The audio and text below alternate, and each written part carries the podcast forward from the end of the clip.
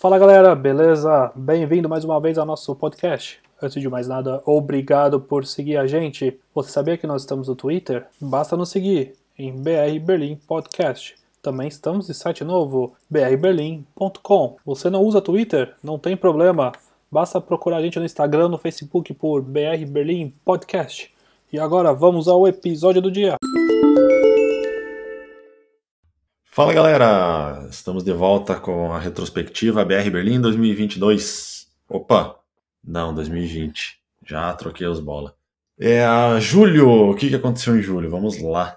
Começou com a China provando uma lei de proteção à segurança nacional de Hong Kong, que isso ia permitir que as autoridades pudessem agir contra a oposição.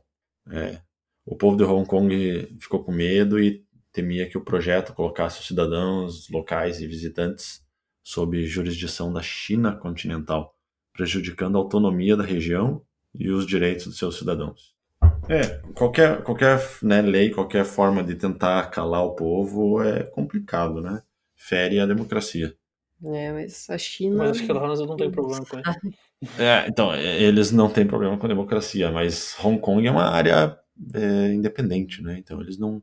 Essa que foi a treta, eles não teriam essa autoridade para fazer isso. Aí, em outra parte do planeta, um referendo constitucional foi aprovado na Rússia isso ampliou o poder do Vladimir Putin e restringiu ainda mais os membros da oposição. Quase 78% dos eleitores votaram a favor da reforma. Então, novamente, né, é, tá alguém tentando calar quem não vai com, com a cara deles. Também eles não estão muito preocupados com a democracia. É, mas ali, né, o povo votou, né? Então. É claro que nem aquele filme o beleza, votaram, certeza que votaram. é, certeza. Voltou só quem eles queriam que fosse lá votar. Aí, no dia 3 de julho, no começo do mês, o cometa Neowise cruzou os céus e foi visível no céu noturno de grande parte do planeta. Você chegou a ver ele, Rafa? Não. Ah, a gente viu, a gente conseguiu ver, acho que em dois dias. Mas... Teve um dia que era um avião. Teve um dia que era um avião, a gente achou que era ele. Tá, legal. É, Você achou estranho? Você tava piscando? Não achou estranho? É. Não, a gente só viu um rastro no Só céu. o rastro, é, aquele rastro. E por conta da incidência da luz, era final do dia, o rastro ficou com uma cor diferente e a gente achou que era. Mas no dia seguinte a gente viu ele, e daí a gente comprovou que era um avião no dia anterior. E esse que a gente viu era bem legal. Ele ficava parado né, no horizonte, com, com o rastro dele, a cauda dele para cima. E daqui onde a gente tá, ele estava na direção da torre. Então a iluminação da cidade atrapalhou um pouco, mas ficava uma paisagem bonita né, para um cometa, né, É. ver assim, né, com a nossa câmera, com o celular, a gente conseguiu tirar umas fotos e perceber que era um cometa, foi, ah, que É. legal. Bem legal. Aí é, a, a vida já não estava fácil, né? Por conta de todos os problemas do, do mundo. É, aí alguém foi lá e hackeou inúmeras contas é, no Twitter de celebridades. Os hackers desconhecidos conseguiram anunciar ofertas de criptomoedas por meio de contas do Twitter. Então, por exemplo, Barack Obama, Bill Gates, Jeff Bezos, Warren Buffett e Elon Musk foram hackeados. Pois é, a gente tá vendo aí ultimamente bastante ataque, né, para para divulgação de bitcoins e eu não, eu não entendo qual, qual que é a, a- o benefício que eles veem de hackear a conta para fazer propaganda de bitcoin. Ah, não, eles que isso fazem. vai atrair. Não, mas eles fazem isso porque quando a pessoa. É, por exemplo, eles pegam até canal de YouTube, aconteceu agora com a Nerd também, Uhum. por exemplo. Eles Sim. fazem. Por causa da audiência. Então tem audiência as pessoas acreditam que é e tem muita gente que vai acreditar. Imagina, é, 100 milhões de pessoas seguindo o cara, se 0,01% acreditar, clica lá É. e compra o negócio. É, é, Pegou Bill Gates, Barack Obama, Elon Musk, né? É. E também, é, em julho, os 27 chefes do governo dos estados membros da União Europeia concordaram com o plano financeiro para os próximos sete anos.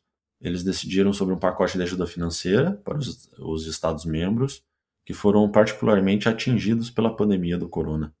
Isso aí, incluindo, acho que Itália e Espanha, né? Os mais afetados, Os mais né, no afetados. início principalmente. Tiveram que parar, né? Quase 100%. Grécia também, né? Foi.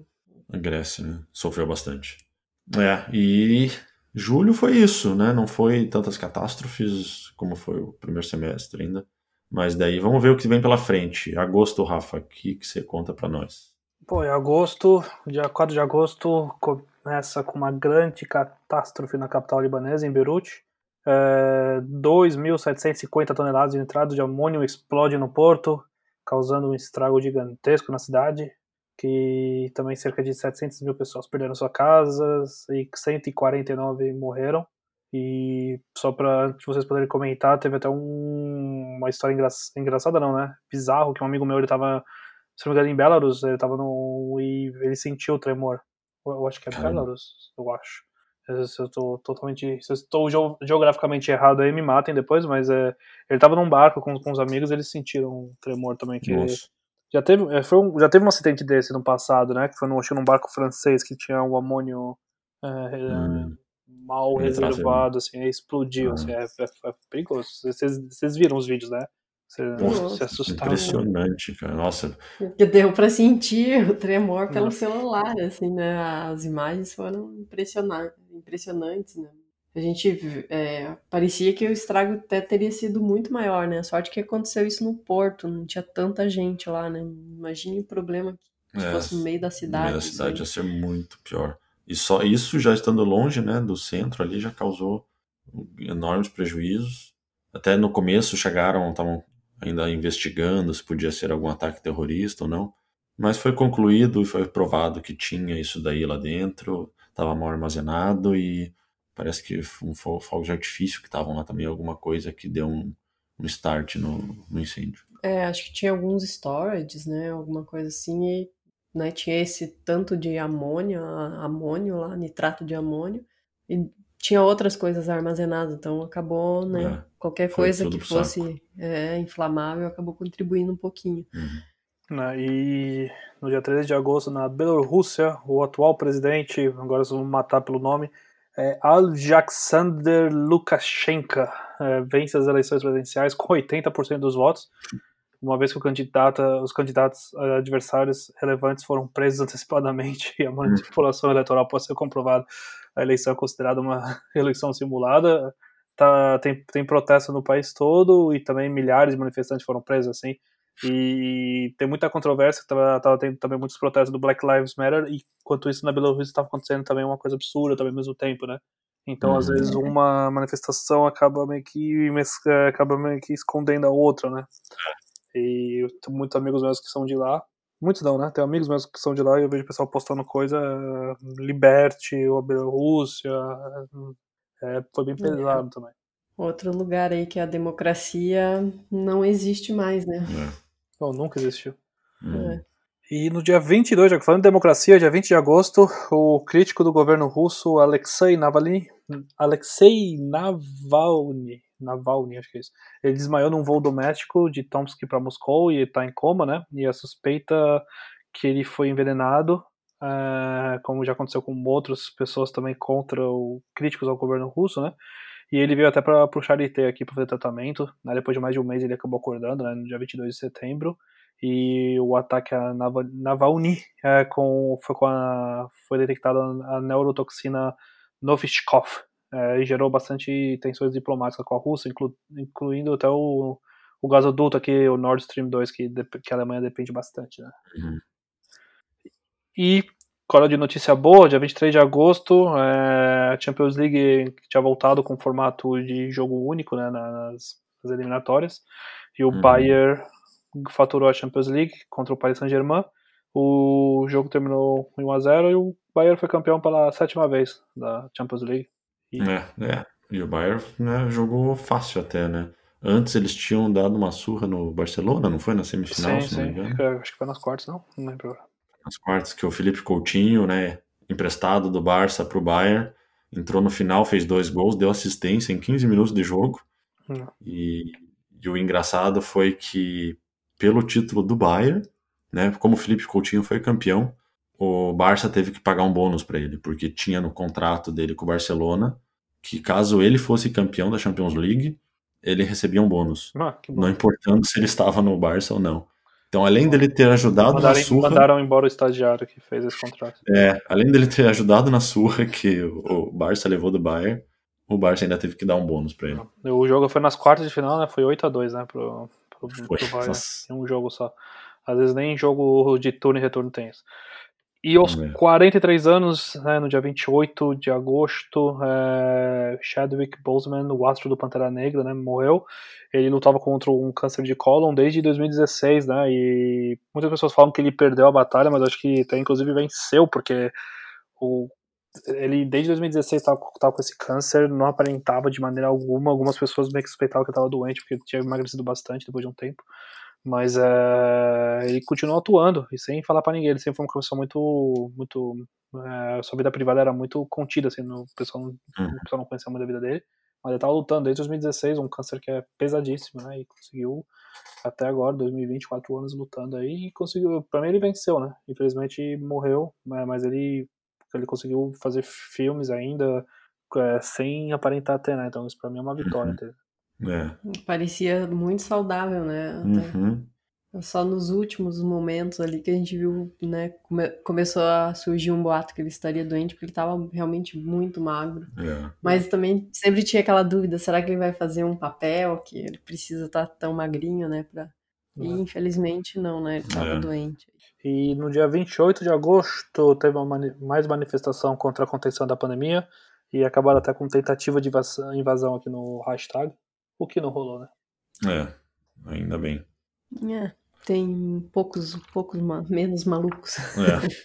E conta pra gente em setembro, de Mário, o que rolou em setembro. Ah, então, comecinho de setembro, no dia 9, o campo de refugiados de Moria, Moria, não sei como é que fala, a ilha grega de Lesbos, ou Lesbos, estava em chamas durante a noite, quase totalmente ah, o campo de refugiados foi queimado. As condições do campo foram denunciadas já há vários meses, né, especialmente em vista da pandemia. Moravam lá 12.600 refugiados. É, e, na verdade, a capacidade do campo era de 2.800 pessoas. Né? O incêndio gerou um grande debate sobre como os países da, da União Europeia deveriam proceder né? dali para frente. Uhum. É, no dia 14 de setembro, ah, os cientistas encontraram gás fosfina na atmosfera de Vênus, e isso é um grande indício de vida extraterrestre. Mais aí um. É. Só apontando pra Marte, agora eu vou começar a apontar pra, pra É, ver. mas, mas assim, indícios de vida pode ser uma bactéria, né? Exatamente. É, não uma vida. um- Vamos falar que inteligente, é, Inteligente. humanoide, mas é interessante ver, né, que né, se existe isso, talvez um dia houve uma vida mais evoluída, ou talvez possa evoluir para ter um dia, né? Isso é Uhum. interessante. Pra gente achar que a gente não, não está sozinho, né? Pelo É. menos. É, no dia 15 de setembro, um acordo de paz entre Israel, Emirados Árabes Unidos e Bahrein, Bahrein é assinado em Washington. Então, aí um passo para a paz É, mundial. É, isso é uma coisa que, que não é um ponto positivo pro Trump, né? Porque é ele que fez isso acontecer. Se tem É. negócio envolvido ou não, mas como todo lugar tem negócio envolvido também, ele conseguiu fazer isso. Né? Uhum. Também isso é, É, bom, um ponto positivo, que é uma coisa boa de. Coisa boa É. é me lembrar. No dia 15 de setembro, cerca de 400 cidades alemãs houveram um protesto a favor da proteção do clima. O lema, nenhum grau a mais. Então, aí sempre na- no tema né, do aquecimento global, os alemães sempre se mostraram bastante preocupados com, com o meio ambiente aí, pelo menos é, a população se mostra bastante, sempre contribui. Foram grandes protestos, né? 400 cidades participaram Uhum. do movimento. No dia 29 de setembro, ocorreu o primeiro debate na TV durante a campanha eleitoral presidencial entre os candidatos Donald Trump, republicano, e Joe Biden, dos democratas. Ah, o debate foi caracterizado por hostilidade pessoal, pouco conteúdo e postura pouco profissional. Não tem muito o que esperar, né? Algo diferente disso. É, é a, é a Os característica dele. estavam virados para a América. É, a característica dele sempre foi essa. É, acho que aí finalizamos o terceiro trimestre, né? É, não tiveram, né, grandes, grandes problemas, né, como teve nos meses anteriores, mas né, já alguns aí. seriam problemas normais para um ano normal, mas esse ano aí já estava difícil o suficiente. Então é isso, pessoal. Até amanhã no próximo. No, no último, último trimestre. o que vem por aí. Então tá, um abraço, um abraço e até amanhã. You.